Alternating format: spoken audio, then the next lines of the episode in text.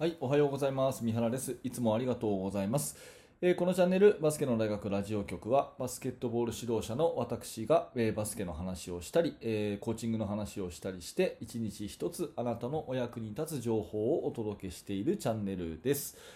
はい、えー3月26日金曜日、えー週末ですね。皆様元気でお過ごしでしょうか？えー私は実は昨日ですね、うんと東京都内の明星大学ですね、えー明星ストリートボール大学なんていうふうに、えー言われたりしてますが、あのー前回ね、インカレに初出場して、インカレベスト16、全国でベスト16というね、えー強豪校になられた明星大学さんの練習にちょっとお邪魔してきて、えー練習見させていただいたんですね、えー監督の柴山さんに、えーお声がけいただいて、えちょっとねあの勉強させてもらいに、え行ったわけですがすごくいい雰囲気で、え明星大学の学生さん練習されていて、えーそして内容もね本当に勉強になるような、あのことをされていました。で柴山さんといろいろとこう話をしてね、えーバスケットの話をたくさんしたんですけれどもその中で私自身あの改めてね、えー気づいたことが今日の本題、えードリブルを練習すべき3つの理由ということでやっぱりドリブル練習ってすごくすごくこう大事だなと。特に年齢がね若ければ若いほど、あのー年代カテゴリーがね、えー高校生とか中学生とかミニとかっていうこのカテゴリーが、えー若ければ若いほどドリブル練習って大事だなと思った理由を3つ、えー紹介したいと思います。え1つ目はですねドリブルをやるとキャッチが良くなるから、ね、ドリブルをするとキャッチが良くなるから。で2つ目の理由は1人で練習できるから。1人で練習できるから、え3つ目は短時間で効果が出るから。短時間で効果が出るからと。いうこの3つこれがやっぱりドリブルは練習すべきかなという3つの理由ということで私が考えていることなので1つずつ深掘りしてお話をしていきます。はいえっと、1つ目はですねドリブルを練習するとキャッチが良くなるっていう、まあ、ここなんですね、えーまあ、ドリブルを練習するとボールのこうハンドリングが良くなると。キャッチングが良くなる、うん、それはもう間違いないことなんですね、まあ、一人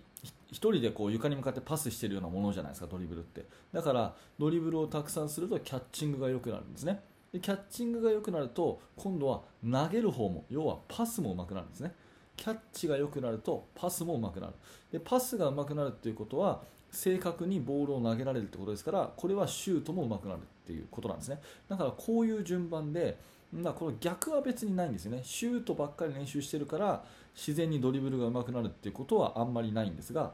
ドリブルをやるとキャッチが良くなる。キャッチが良くなるとパスが上手くなる。パスが上手いってことはシュートも入るっていうこの順番なのかなと思っているので、うん、ドリブルの練習っていうのはたくさんやればやるほどですね、えー他の技術にも相乗効果が期待できるっていうところですね。うん、だからなるべくドリブルの練習っていうのはあのー大きいとか小さい、まあ、身長がね大きい小さいとか関係なしにみんなにこうやらせていってあげる。ということはすごく大事かなっていうふうに、えー思います。これがまあ1つ目の理由ですね、えードリブル練習すべき理由の1つはキャッチが良くなるからということです。え2つ目はですね1人で練習ができるからということですよね、まあ、シュートも1人で練習できますが、まあ、リングがないとシュート練習はできませんね。でパスっていうのも、まあ、壁に向かってパスとかっていうのももちろんできるんですけれども、まあ、それよりはやっぱり味方とのこう練習になってくると思うんで、えーチームでまあやるっていう必要が出てきますよね。それに比べてドリブルは本当に文字通り1人でできると思うんですよ。どこだってできますよね。っていうことで言うとやっぱりその上手くなるならないっていうところの差を分ける個人練習っていうことがやりやすいのがドリブルなのかなと。いうふうに思うんですね。でさっきの話とつながりますがドリブルを練習することがゆくゆくはシュートが上手くなることにもつながるって子どもたちがですね腑に落ちていればやりがいもあると思うんですよ。だからそういうことを伝えてあげながら1人でねどんどんどんどんこうドリブルの練習をたくさんやっていく、まあ、今の時代それこそ YouTube とかでね、うん、もう海外のものも含めてもうあの練習方法の、ね、やり方についてはもうたくさんたくさん動画とか情報ありますからそういうのを子どもたちで自分で探してねやっていくそれでいいと思うんですよね。そういうことで、えー、1人で練習がいくらでもできるのがドリブルの、まあ、魅力ということだと思います。はいこれが理由の2つ目ですね、うん、で、えっと、3つ目はですね短期間で効果が出る、まあ、これは私の感覚的な話にもなりますしあと昨日ね、まあ、柴山さんと話をしたのとあと、あの、まあ、古くからの親友のねトレーナーの森本さんという方があの明星大学いるんですけどその森本さんとも話をした時にもやっぱりドリブル練習って大事だよねと。でドリブルする時に練習を本当に頑張れば1ヶ月とかでもかなり効果が実感できるから長い将来見た時にその1ヶ月費やすっていう価値はあるよねなんていう話もちょっとしたんですね。でその通りだなって改めて思ったんですけど結構ドリブルっていうのは短期間でこう効果が出やすい分野かなって思うんですね、うん、シュートとかに比べると本当に短期間で1ヶ月単位で上手くなるかなと思うんです。あの漫画の「スラムダンクを読んだことねある方がいたらわかるかなと思うんですけどあの主人公桜木花道はとりあえず初心者で始まるじゃないですか。で何から始まるかっていうと、まあ、ドリブルダムダムダムダムつくところからやりますよね。でするとあのー、間もなく行われる練習試合ですごいそういうドリブルの効果を実感するっていうシーンが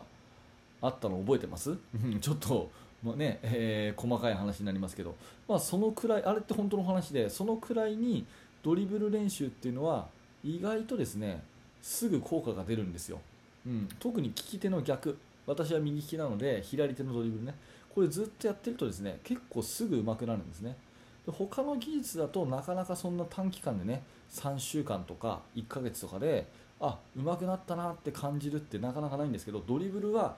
私の経験上それが実感しやすいということなんで、えー、まあそういう意味でですねバスケットを好きにさせるっていう意味でもドリブル練習たくさんさせていくっていうのはすごくいいのかなと思います。まああの、背の高い選手ほどね、えー、ドリブルができなきゃいけないそういう時代になってきてますし、えー、まあ、要は最終的にねボールをどう扱えるかボールをスムーズに扱えるかっていうことが全てだったりするのでバスケットボールという競技そのものがね、うん、もう自由自在に体を動かすっていうことができれば負けないわけじゃないですか。でそれでボールを持っている時に本当にボールが体の一部のようにえ、右手、左手を動かすのと同じようにボールも動かせるんだったらそれはもう何のストレスもなくなるそういう競技ですよね。だからあの慎重に限らずですね、えドリブル練習をして、えボールのキャッチングを良くしてね、行くということこれが大事だと思いますし、えドリブル練習っていうのは1人でもできるしそして短期間でも効果が期待できるということでやっぱりこれはもうやらない理由はないのかなというふに思っているということですね。え、明星大学さんは本当ドリブルを武器にですねそれを魅力に、えー、作っているチームということで、まあ、ご存知の方は多いと思うんですが、まあ、本当にいい練習されていってですね私もいい刺激になったので、まあ、そんなね、えー、ところも含めて、え私のあの考え方を、まあ、皆さんに共有できたらと思って今日はお話をさせていただきました。えー、まとめていきますがドリブルは練習すべき理由が3つあって、えー、1つ目はキャッチングが良くなるから2つ目は1人で練習ができるから、え、3つ目は、え短期間で効果が期待できるからというお話です。